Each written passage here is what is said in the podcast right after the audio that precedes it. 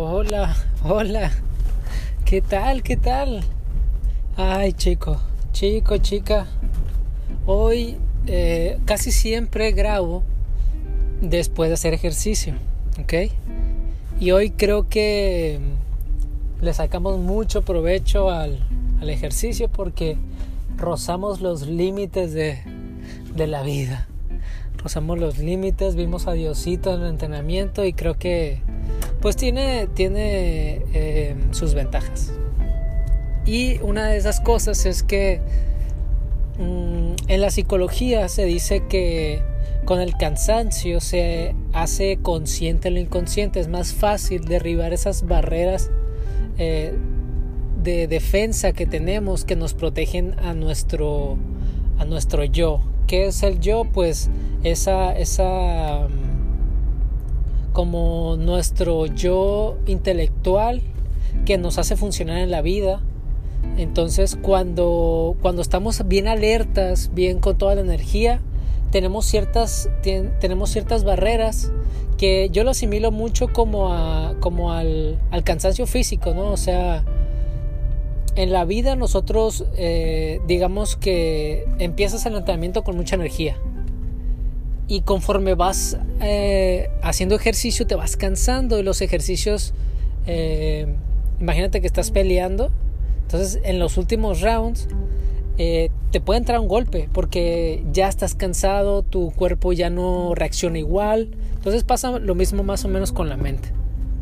Cuando tú la comienzas a cansar, a cansar, a cansar, es más fácil llegar a reflexiones o incluso en terapia pues es más fácil llegar a las respuestas que, de verdad quieres encontrar. No quieres encontrar la respuesta bien pensada, bien analizada, con la que todos quedamos bien. Ese tipo de, respuestas em, no, no nos sirven, no nos sirven con el objetivo que queremos llegar.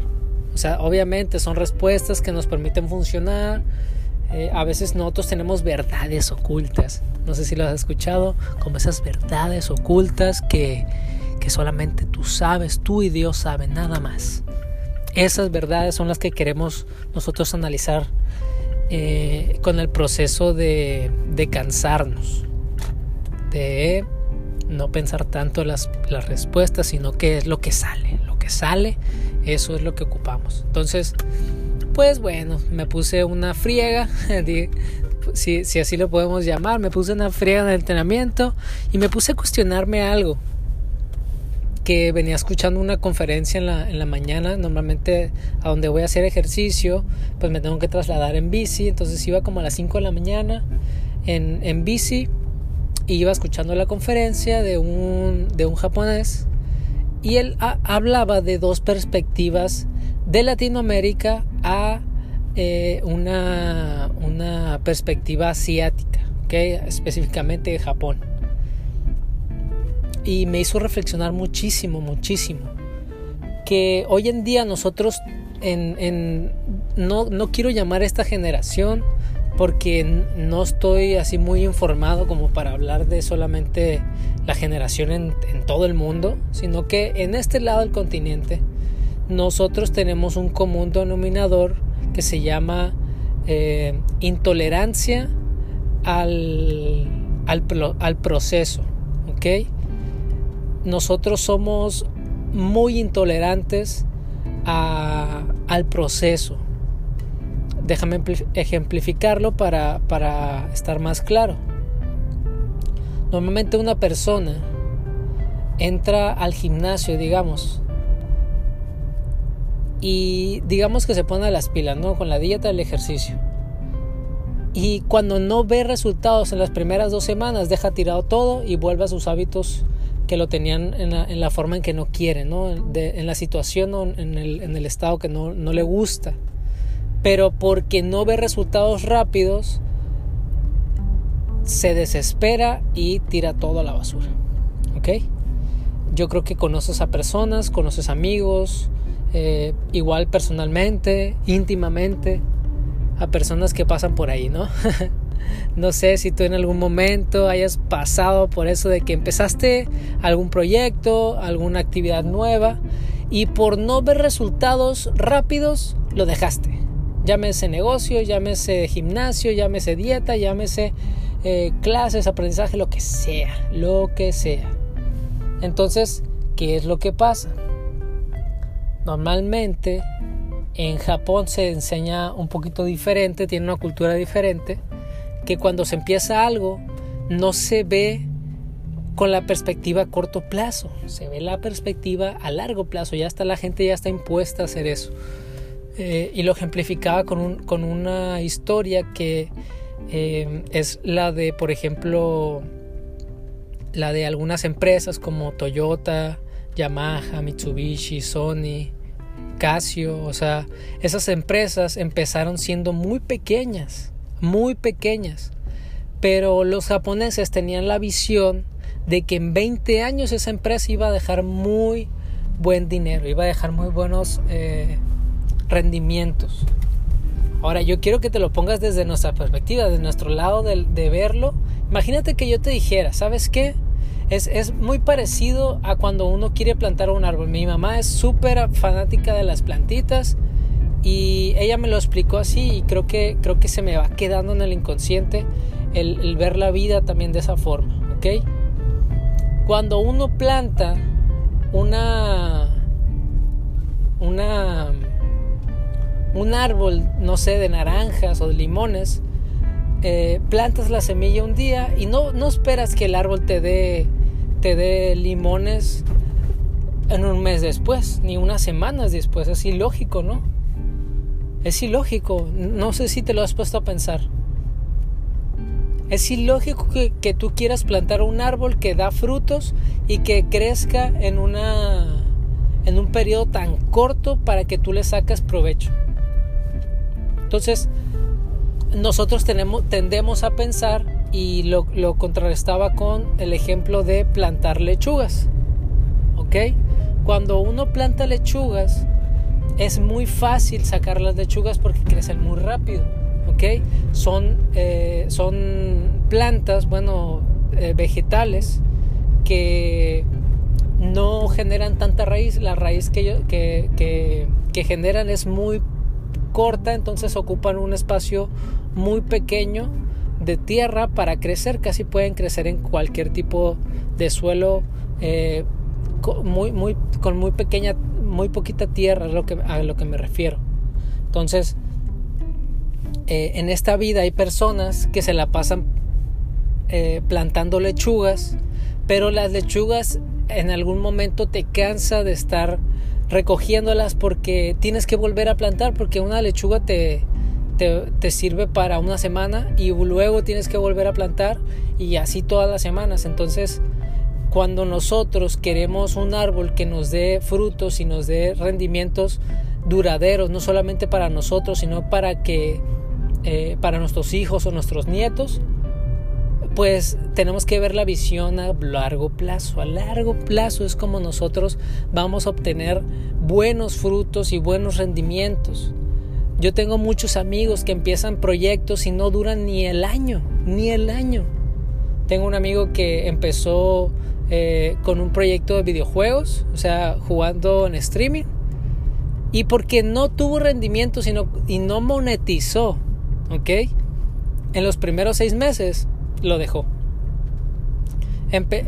es con esa perspectiva que nosotros tenemos de no tolerancia al proceso. No sabemos que las cosas tienen que pasar un proceso. En un negocio, el, el, proceso mínimo es de 12 años para que un negocio se vea próspero. Obviamente tiene que ser pues un negocio que sea viable, ¿no? O sea, no te voy a decir que vayas y, y empieces un negocio de fax porque ahorita los fax ya no son negocio, o sea, también tiene que ser un buen negocio, pero también con esa perspectiva a largo plazo.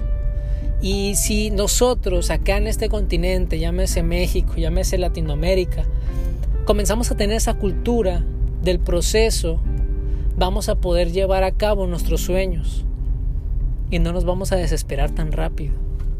¿Ok? Por lo menos yo, yo siempre le digo eso a mis, a mis socios o a mis amigos, que cualquier proyecto que empiecen, por lo menos le destinen tres años. Tres años Y si no ves un proceso o no ves un resultado que te guste en, en ese lapso de tiempo, está bien, puedes dejarlo. Pero mínimo tres años. Y en esos tres años, si lo haces con la, con la intensidad adecuada, de la manera adecuada, en la situación adecuada, eh, estoy seguro que vas a tener algún proceso. Ya no llámese, ya no llámese 20 años, ¿ok? Porque cualquier deporte profesional no se puede ejercer profesionalmente si no llevas más de 15 años practicándolo. ¿Ok? Los grandes boxeadores, los grandes futbolistas llevan más de 15 años practicándolo para tener los resultados que tienen ahora. Messi, Cristiano Ronaldo, Mayweather, Canelo Álvarez, ese tipo de personas dedicaron alma y cuerpo, energía en el proceso. ¿ok? ¿Cuántas horas de entrenamiento no tienen que llevar para, para pararse 12 rounds en una noche? ¿Cuántos meses de entrenamiento para no pararse en solamente 12 rounds de 3 minutos? ¿Ok?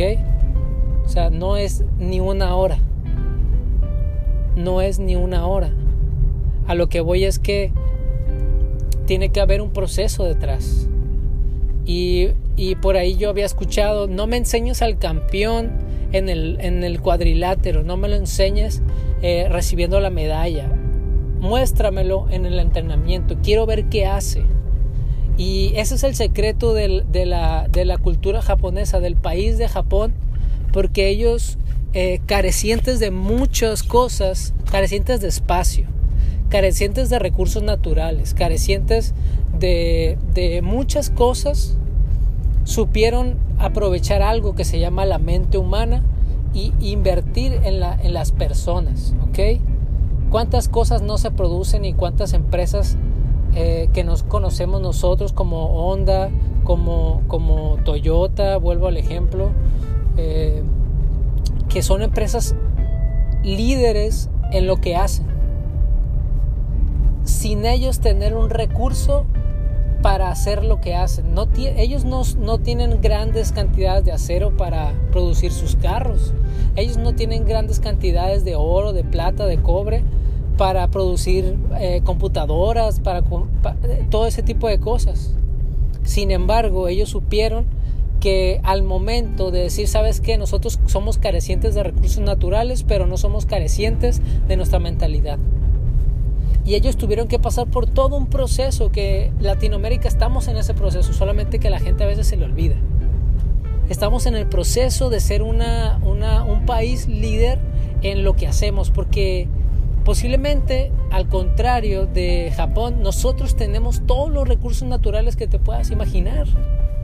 Nosotros exportamos grandes cantidades de recursos naturales sin ser procesados o transformados. Los, los, los eh, los importamos, bueno, los importamos, exportamos, disculpa, por cantidades grandísimas, grandísimas, pero sin transformarlas y las volvemos a comprar ya transformadas porque nosotros carecemos de mentalidad de abundancia, de riqueza, de que los mexicanos sí podemos, de que los latinoamericanos sí podemos. Necesitamos más personas que, que en vez de invertir en su ropa, inviertan en su mente. En vez de invertir en su casa, inviertan en su mente, porque eso les va a dar más para que se produzca, para que puedan tener más en sus casas y no solamente en la de ellos, en la de muchas otras personas. Es importante que tú lo veas desde esa perspectiva. Cuando nosotros invertimos en crear una mentalidad de abundancia, de riqueza, de que nuestra mentalidad siempre esté eh, a la vanguardia, que esté dispuesta a tomar los retos, vamos a ver más empresas y más mexicanos liderando la industria, liderando la innovación, liderando eh, la educación. Todo eso necesitamos nosotros cuando cuando sabemos que el proceso es más importante que el resultado. Las personas hoy en día se centran solamente en el tener, ¿ok? Y por eso es que mucha gente es engañada eh, persuadida, convencida y hasta transformada su pensamiento porque quieren saltarse el proceso. Quieren ponerse en forma con la liposucción, pero como viven del mismo proceso otra vez y otra vez y otra vez, igual vuelven a engordar y tienen que volver a recurrir al proceso fácil. No digo que la liposucción sea mala, simplemente que cuando se lleva de una mentalidad que no, no es cambiada, pues va a volver a donde estaba y vas a volver y es un ciclo de no acabar. Entonces, cuando nosotros vemos que el proceso es más importante que el tener un resultado rápido y fácil, aprendemos primero a valorar, la segunda a a disfrutar el proceso, que no nos desesperemos en cada abdominal, en cada sentadilla, en cada libro que te leas, en cada cosa nueva que aprendas, en cada, en cada noche, cada día que se va acumulando en tu proceso, va a ir poniendo la piedrita y otra piedrita hasta que se llene el saco y pese lo suficiente para que puedas girar la báscula o la balanza a tu favor pero necesitas poner cada granito de arena, ¿ok? Espero que tengas un excelente día, es una ubicación que se me va ocurriendo mientras venía en la bici y, porque hoy justamente por eso que estaba eh, pasando en mi día de que me estaba matando el entrenamiento y una de mis amigos con la que tengo me decía, güey, ¿por qué te matas tanto? O sea, tranquilízate, yo es que, es que lo disfruto, cuando rozo ese límite siento que me está yendo como que estoy superando ese día. Cuando hago cosas que no me, no me lastiman, bueno, no, no que no me lastimen, sino que no me esfuerzo, que no me llevan ese límite, como que no sentí que aproveché el día, no sé si me explico. Y luego entraremos en otros temas del ser, hacer y tener. Pero eh, el bienestar es que todo ese día lo aprovechaste y te sientes con una gran satisfacción porque estar bien, o sea, el bienestar viene, viene desglosado del estar bien. ¿Y cómo se está bien? Pues estando satisfecho con lo que hiciste hoy. Que lo entregaste todo a lo que haces, a lo, con los que convives y con los que vas a convivir. ¿Ok? Entonces te mando un fuerte abrazo, quiérete, ámate, porque nos falta muchísimo amor en este mundo para que las personas no anden mendigando amor. Es lo peor que pueda haber. Es lo peor que pueda haber que una persona esté mendigando amor porque no se puede dar lo que no se tiene. Mucha gente está careciente, busca amor y lo busca en lados que no es y adivina dónde es el lugar donde te vas a encontrar el amor. Primeramente es contigo. Hay muchas formas de amarte. Yo te dejo esa tarea que lo reflexiones. Haz de actos de amor propio, ¿ok? Te deseo un excelente día, espero que estés excelente y que te, esto te cambie el chip y te ubique en la dirección correcta. Te mando un fuerte abrazo, hasta luego.